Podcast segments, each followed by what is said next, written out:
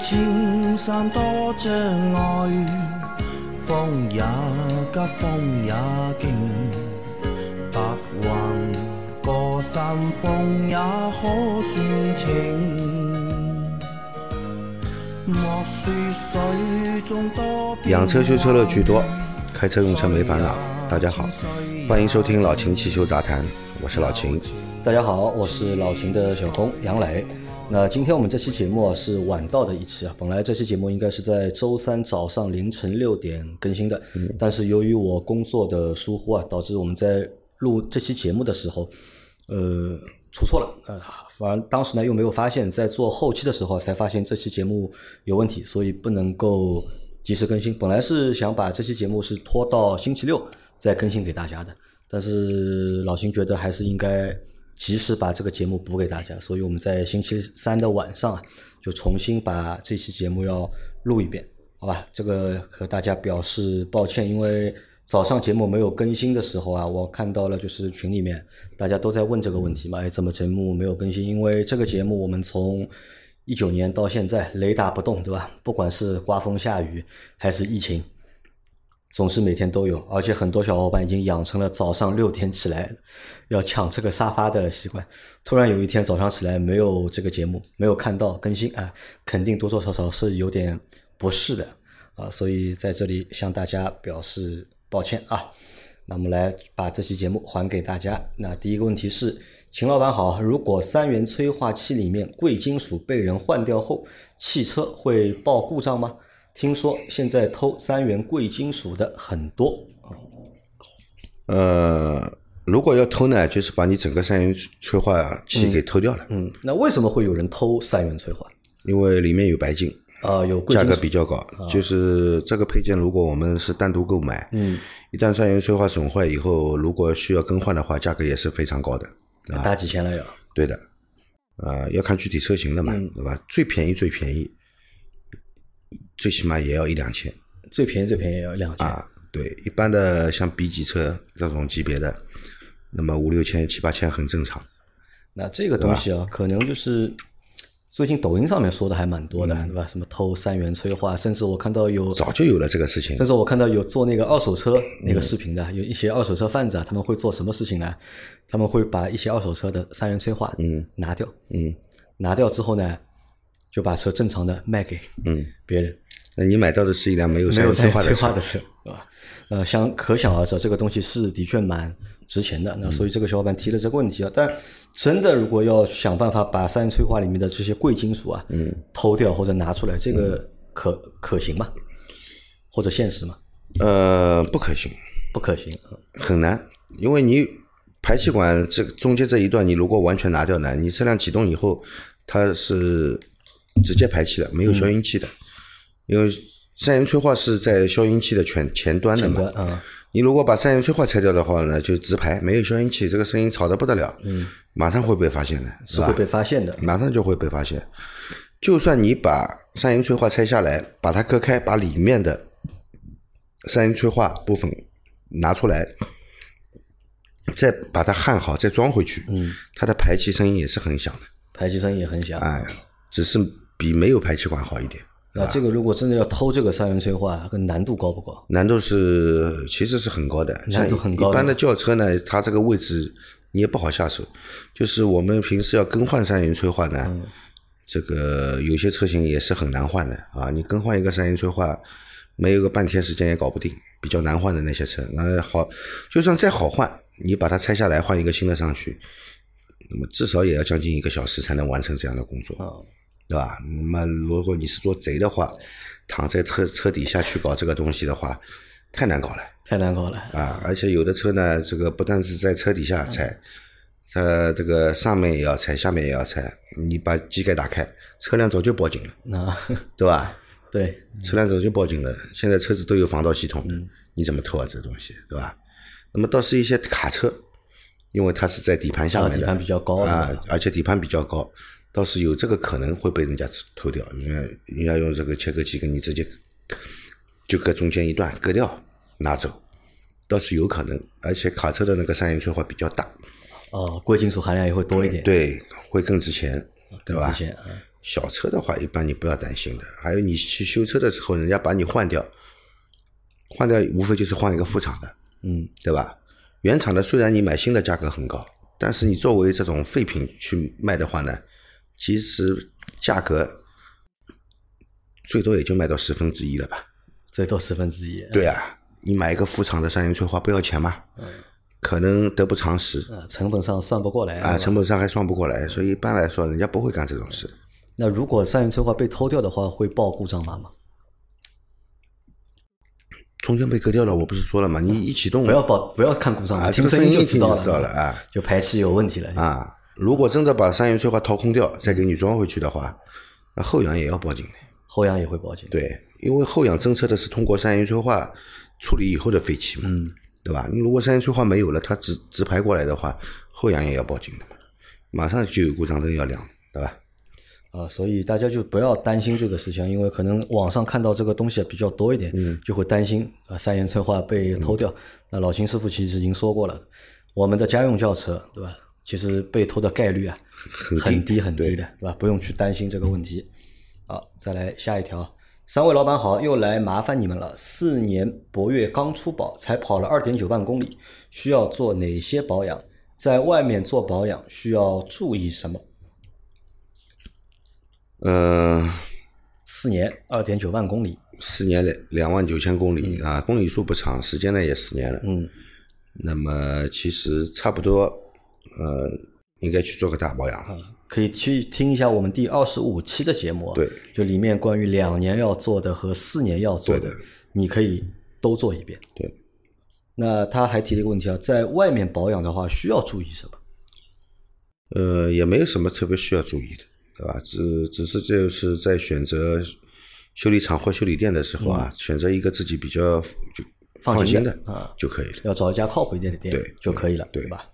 好的，那再下一台，呃，下一条，感觉老车好啊，不是真到坏了不报故障灯，现在的车一点点小的毛病就报一下故障，真烦。好，那这个是一个小伙伴的抱怨啊，他可能是抱怨现在的车啊频繁嗯会亮故障灯，对吧？有点问题了就亮故障灯，而他觉得呢老车不报故障灯比较好的。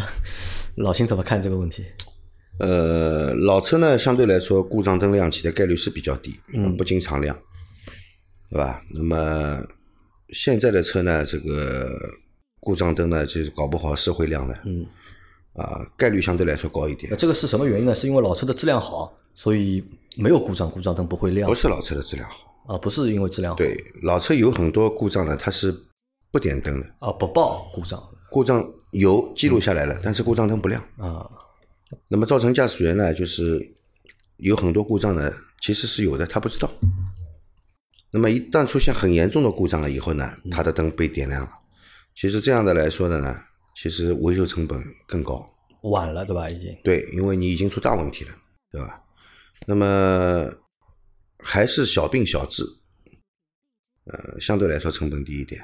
不要小小洞变成大洞，对吧？对，那么现在的车子呢，就是因为跟它的那个程序啊有关，电脑版里面的程序有关，那么很多故障呢，它会被及时的记录下来，并且点亮故障灯。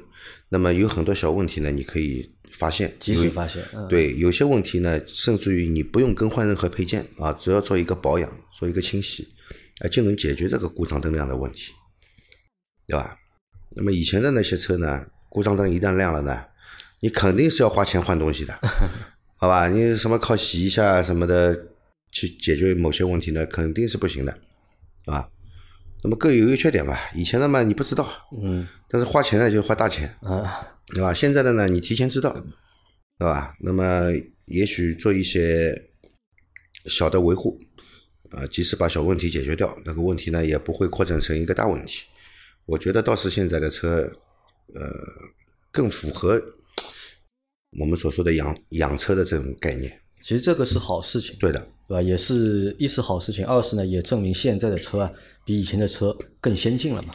而且有很多故障呢，它是会引起车辆的油耗变高的。嗯，如果这些故障它没点亮故障灯，实际故障又有，你只会发现我的车油耗高了，嗯，但是有些有很多人呢会认为什么呢？哎，我车子反正也开了好几年了，车子老了，油耗大是正常的，其实是不正常的，其实是有故障的，对吧？对，那么你多烧的这点油累积起来以后，在一定的公里数里面累积起来以后，也是钱。早就把你这个问题解决掉了。嗯，这点钱也许还花不了这点钱，就把你这个问题已经解决掉了。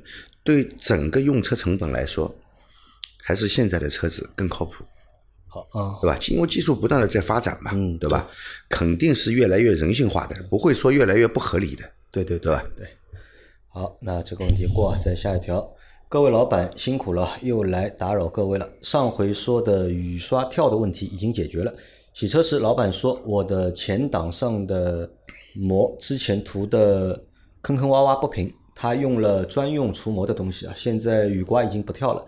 看来就是当时自己涂雨滴没经验造成的，以后还是老老实实不用那东西了。现在自己车子三年了，五万六千公里，车胎四周已经密密麻麻出现裂纹，估计长期停放户外老化了。现在网上看了几款十八寸的轮胎啊，现在邓禄普的主要是高速一百二以上噪音有点大，希望找个高速能安静点的。不知道米其林真的有那么安静吗？希望安静又耐用的，不然又要换了。十八寸的轮胎真是贵啊！车是斯柯达克洛克旗舰版买菜车，一八年的。周边朋友说买菜车买个国产轮胎就行了，买好的轮胎是浪费，不知道说的对不对？谢谢。啊，是一个关于轮胎选择的问题。嗯，是这样的，十八寸的轮胎呢，是相对来说要比十五、十六、十七的都要贵，对对吧？这个越大越贵嘛。但是现在还不是最贵的，对吧？现在很多国产的起步就是二十寸、二十一寸，对的，对吧？更贵了，嗯对吧？这个轮胎到时候你换的时时候，你会发现，为什么我车买的时候没多少钱，十几万的车，对吧有？很多国产的自主的 MPV 啊 SUV 啊，嗯它可能售价也就十二三万，对吧？然后直接就配个二十寸的轮胎给你，四条轮胎加起来小一万，小一万啊，对的，对吧？这个呃换个几次轮胎，这个真的心疼啊，对吧？那么所以说呢，就没办法，你这个十八寸的轮胎贵一点也没办法，那他现在纠结的是什么呢？他觉得他那台车啊是买菜车，对吧？嗯，他觉得他朋友说呢，买菜车对吧，没有必要换好的轮胎，对吧？换个国产轮胎就可以了。老秦同意不同意这样的说法？呃，轮胎这个事情呢，是其实是这样的啊，不管你是什么车，最终这辆车在路上行驶，嗯，哪怕你是法拉利、保时捷、宾利，啊、或者你是一辆普桑，或者是一辆帝豪，最终和路面接触的接触的都是轮胎。对的其实轮胎是很重要的，轮胎的性能从某种程度上来说，这个会影响你驾驶的这辆车的性能。对，你车子的性能再好，你的轮胎抓地力不行，你驾驶感觉怎么会好？安全性也降低了。所以轮胎呢，尽量还是选择好一好一点的轮胎。那么国产大牌其实轮胎也蛮好的，对吧？其实我们国产轮胎，呃，怎么说呢，并不是很差的，现在啊，也可以选择。但是你如果觉得这个静音性要比较好的话呢，那么你可以选择米其米其林或者是倍耐力这样的品牌，啊，选择他们这个主打静音的这些型号，静音性的确是比较好，舒适舒适性也比较好。但是经营性和舒适性好的同时呢，也是有代价的。一是价格比较高，嗯，二呢，不够耐磨，对吧？对耐磨性也比较差，好吧，耐磨性也比较差。那么你说这个邓禄普的轮胎，其实也不差。在高速上，在一百二以上噪音有点大，但我在想啊，大多数轮胎啊，你时速一百二，声音都大的。对的，对的，而且你想，你这个声音不但是胎噪大，一百二的这个时速，风噪也会大，再加上你这个车又是个 SUV 这样的一个造型，风噪也不会小。对的。所以说这个，我觉得比较经济实惠的呢，你就选个邓禄普的轮胎，其实不错的。不错的，对吧？对啊，好的。那最后呢，我觉得可也可以给大家一个建议啊，就是大家可能会都有这样的一个习惯性的一个惯性思维啊，觉得自己的车是个普通的车，对吧？不算一个很高级的车，或者买来也不是很贵，那往往呢就会忽略几件事情啊。一件事情呢就是对保养，哎，我觉得哎这个车我买来也没多少钱，呃，就十万块钱，我为什么要做那么多保养？我为什么要把它保养的那么好？那我觉得这其实是一个误区，对吧？第二呢，还有就是在轮胎的选择上面，因为就像老秦前面说的，就是我们对一台车啊，所有的体验或者感受啊，轮胎带给我们的可以占至少百分之六十以上。如果你轮胎不行，对吧？那这个车不能够给到你一个好的体验。反而呢，如果你普通的车，你换四条好一点的胎啊，哎，可能你这个感受啊，会超出你这台车本身的这个价值或者是价格。所以大家在选轮胎的时候啊，如果经济允许啊，尽量选好一点的，不要因为自己的车比较便宜就去忽略这方面的东西。好，再下一条，三位老师好，老听众了，今天正好听到压缩比我的名图一点八发动机。十比一压缩比算不算高？目前用九十五号汽油啊，这个小伙伴在问，他的这个发动机是十比一的，这个压缩比算不算高？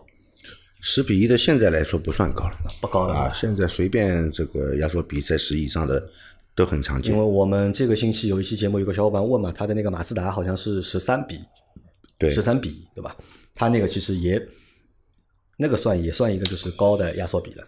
这个压缩比呢，其实我们是怎么来算的呢？按照这个活塞的形成以及缸内的容积这样来算啊，来算就是我活塞在下支点，这个缸的容积，缸内的容积以及活塞到上支点，这个上面的一个燃烧室的一个容积是多少？这样来推算出一个压缩比啊。平时压缩比都是这样算的，但是有些车呢，为什么你看到它压缩比很高？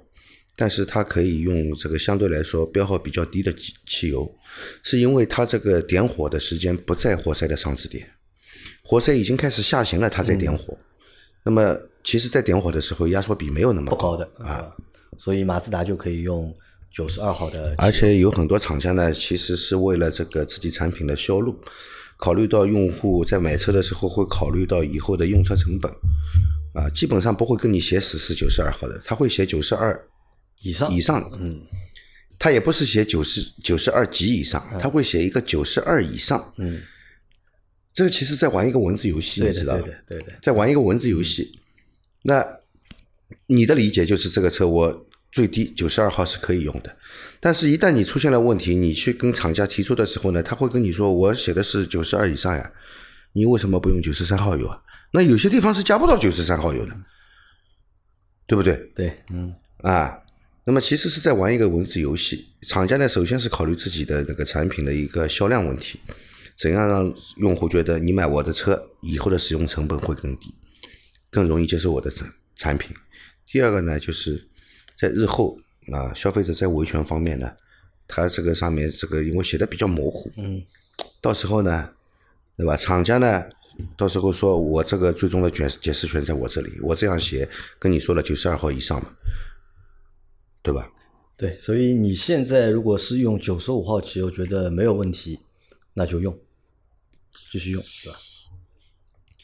好，再下一条，这集纠个错，福克斯没有一点六 T 发动机，嘉年华和翼虎才有一一点六福克斯，一点五 T 是节气门后藏机油的那一款，本身发动机效率还不错，奈何六 AT 太烂，看过欧洲测试。相同路况，手动七升油，自动九点三左右。国内没有一点五 T 的手动啊，那这个是它根据上一个星期节目的一个纠错。其实我们在上一期节目的过程当中已经纠错了，已经。啊，那也感谢这个小伙伴啊。来，再下一条，三位大神，我主驾驶的解锁键和钥匙的解锁键都无法打开副驾驶的门，不过通过副驾驶门板上的拉手是可以解锁的。凯迪拉克 x T S 啊，请问是怎么回事？钥匙解锁呢？是它只是钥匙发出一个无线电的指令，嗯，对吧？那么车辆的那个车身模块接收到这个指令以后，它要完成一个解锁动作，是通过一个锁块里面的一个闭锁电机，嗯，对吧？来完成的。那么你按钥匙无法解锁副驾驶，那么说明副驾驶的这个锁块里面的一个电。闭锁电机它已经损坏了，不工作了。嗯，它已经不工作了啊。那么为什么手去拉可以打开呢？手去拉是机械强制解锁，所以你手去拉内拉手的把手可以把门打开。可以把门打开的啊，这是一个强制解锁。它是其实这。其实这是一个安全设计，嗯，就是怕你钥匙出问题，或者是闭锁电机坏。不是的。你想过吧？车辆在行驶的时候，万一出现交通事故以后，嗯，造成闭锁电机的这个电路损坏，你门拉不开怎么办？你记得吧？以前的车老最老的时候的车，只要落锁了以后，外面里面都是打不开的。对，嗯，你只有解锁了以后才打得开。但是现在呢，外面因为要防盗，嗯，你手去拉，只要是锁住的，什么什么任何情况是拉不开的，嗯，但是内拉手，有的车是一下子就可以拉开的，啊有的车呢拉两下。拉两下，第一下是解锁，第二下是打开车门，嗯，这只是设计上的不同，但是这都是一个安全设计，就是你车辆不管任何情况，哪怕是全车没电的情况下，人不会被锁在车内，你是有机会逃生的。嗯，那它这个就是闭锁电机坏的话，能够单独更换吗？还是要把那个锁块的总成一起换掉？更换锁块，更换锁块？对啊需要就一起换了就。对的，贵不贵啊？这个嗯不贵。不贵对吧？嗯，凯迪拉克的这个锁块其实卖的不贵的，也就小几百，小几百嗯，好像也就两三百吧。但是换这个锁块的人工比配件贵，啊，人工要比呃，换起来比较麻烦。啊好的啊，嗯来再下一条，三位大神，呃啊，这个是读过了。再下一条是，工信部要求注标注的功率都是发动机净功率，大众、宝马等各厂家商厂商标出的应该都是曲轴功率。曲轴功率传到轮上会有损失，轮上功率是低于曲轴功率的。零三加那个磨进气盒的事情啊，其实是车主拿二零款和二一款的零三加比零百加速，发现二一款要慢大概零点五秒左右，跑马力机发现轮上马力也差了十几匹，后面就去找四 S 店换进气盒磨进气盒，磨完之后加速终于恢复原来的水平了。根本就是厂家更换了供应商，零部件的标准都有缩水，以降低成本。这都是吉利家的传统异能了。啊，这个小伙伴说出了这个事情的就是真实的一个情况。其实上次在节目里面我也说过了嘛，这就是这个呃原厂零件的，换供应商了嘛，就是？不是说换。当时我是这样说的，这其实就证明这个原厂零件的这个制造水平降低了，嗯，下降了。对吧？嗯，就其实就是这么回事嘛。因为吉利的确是这样，嗯，一直是这样啊。它呢就是不停的更换供应商。那么为什么要不停的更换供应商呢？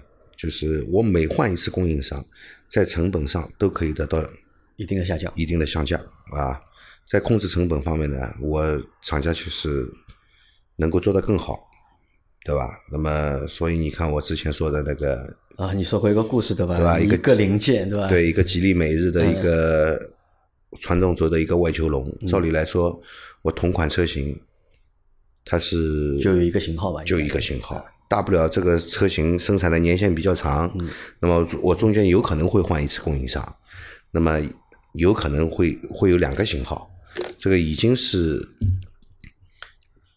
已经是这个在维修过程中要造成一定麻烦的，也就是说我在几几年之前的是这个型号，几几年以后几几几年几月以后的是另外一个型号，对吧？结果它这个车型本身就是没有生产多长时间，对吧？这有九种，就这就是不停的更换嗯供应商，对吧？这个其实，在行业内大家都知道嗯的，吉利一直是这样干的。当然，其实我觉得也不单单是吉利一家啊，大多数的厂啊，而且是越大厂，嗯，这样的一个情况没有，越严重。我觉得没有，不是吗？不是的，就吉利不是的特别严重。对的。你你看一些合资品牌，嗯他们的那个零件号，嗯，你只要根据这个十七位编码打进去，它的零件号基本上报出来就是一个零件号。嗯，那么一个零件号，它这个零件就没变过。啊，如果这个零件如果要改变的话，它的零件号会不一样的。嗯，你换一个供应商，它的零件号肯定不一样。啊，那这对这个我能够理解啊，这个这个是在就是生产管理上面，对吧？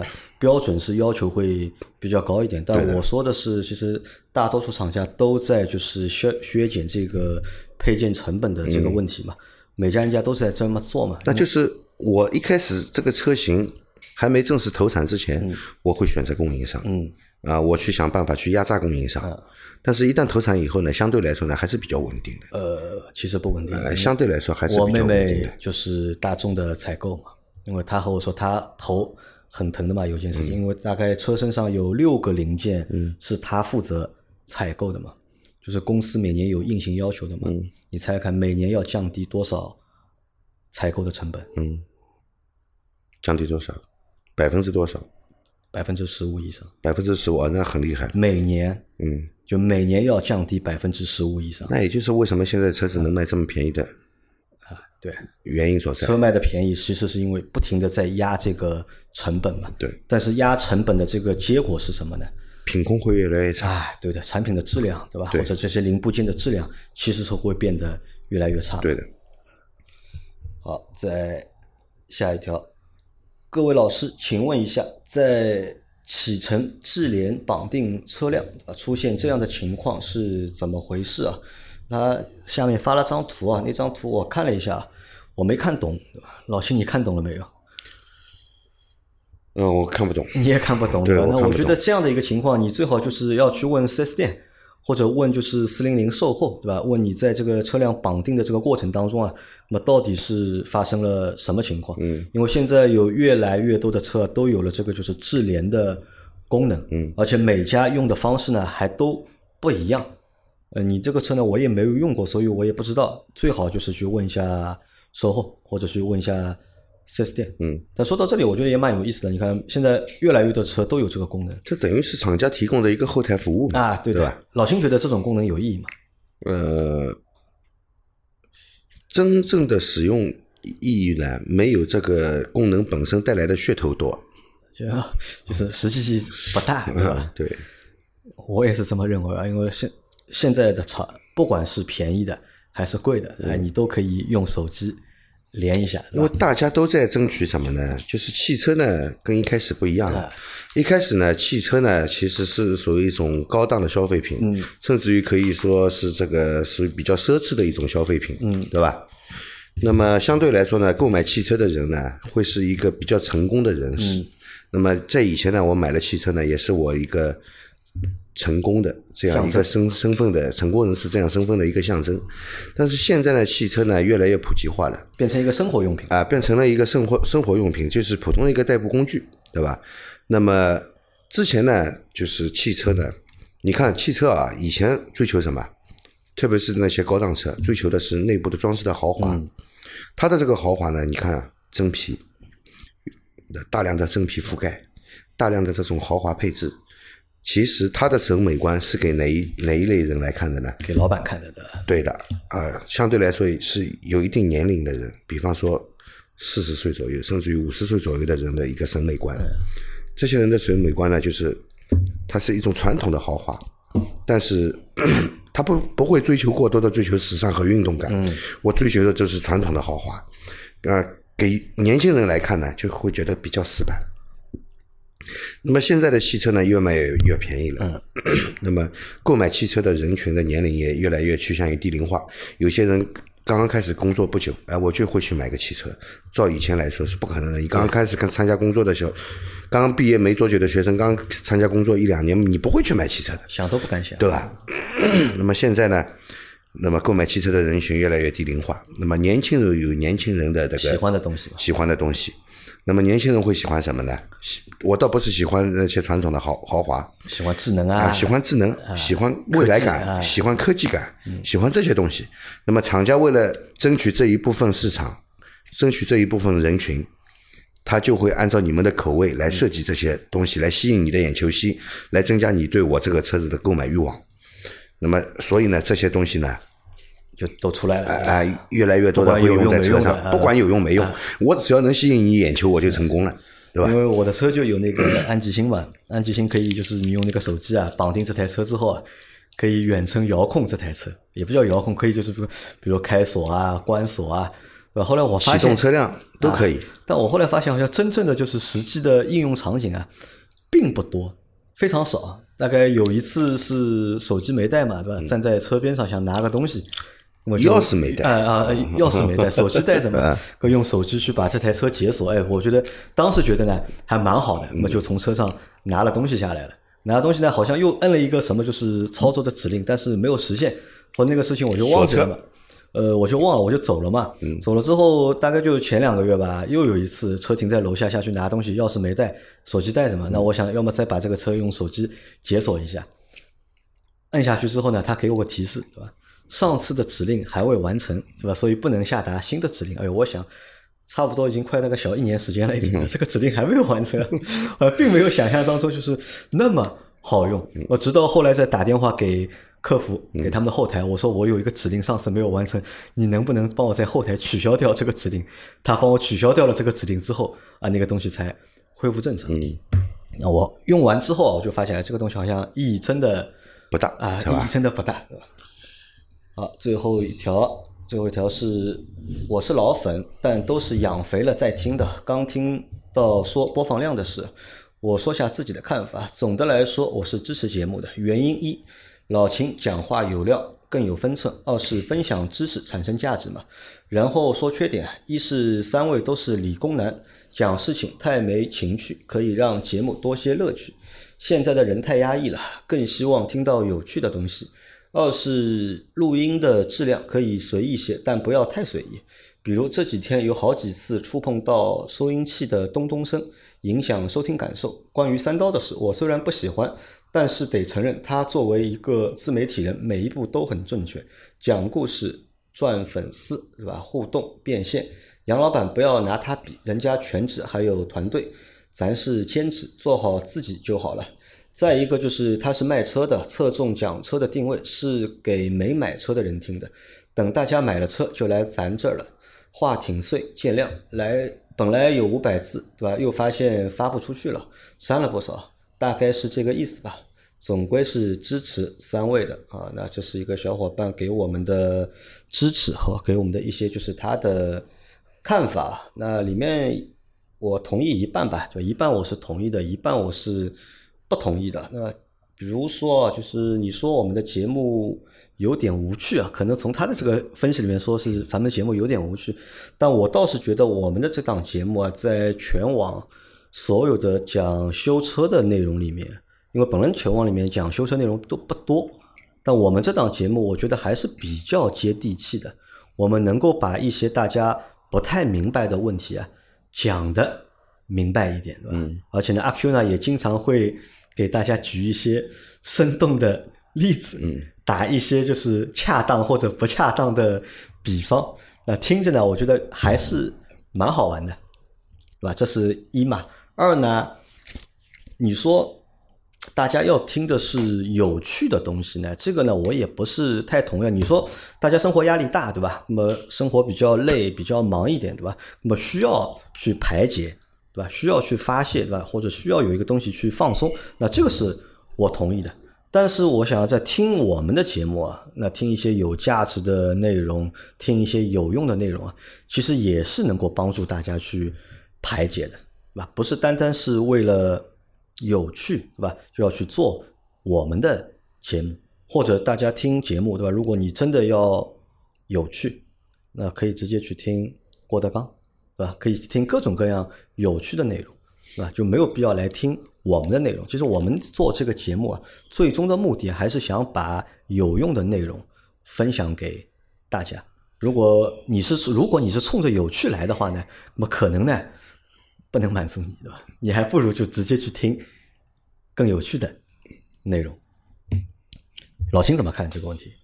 那么，其实这个喜马拉雅上面一些这个汽车类节目我也在听，其他的一些主播的汽车类节目我也在听，因为我们既然做这一块嘛，嗯，总想就是了解一下了解一下别人是怎么做的，那么我们可以取长补短，对吧？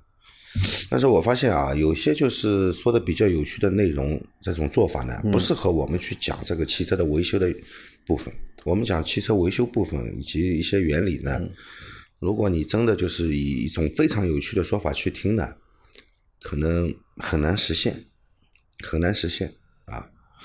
因为你讲一些原理的话，如果要用一种很有趣的方式去讲的话呢，难度太大，难度太大了，真的太大了，对吧？而且没有有些甚至于你没办法去找到一种生活中很恰当的例子去做比，嗯，对吧？那么，所以说呢，我们的这个节目在听感上呢，也许跟其他的节目比起来呢，的确是没有那么生动有趣。那么我们更侧重的呢是讲这个技术理论方面的东西，对吧？以及我们实际当中碰到的一些问题怎么去解决，比较实战啊，我觉得是比较实战，而不是更侧重于有趣。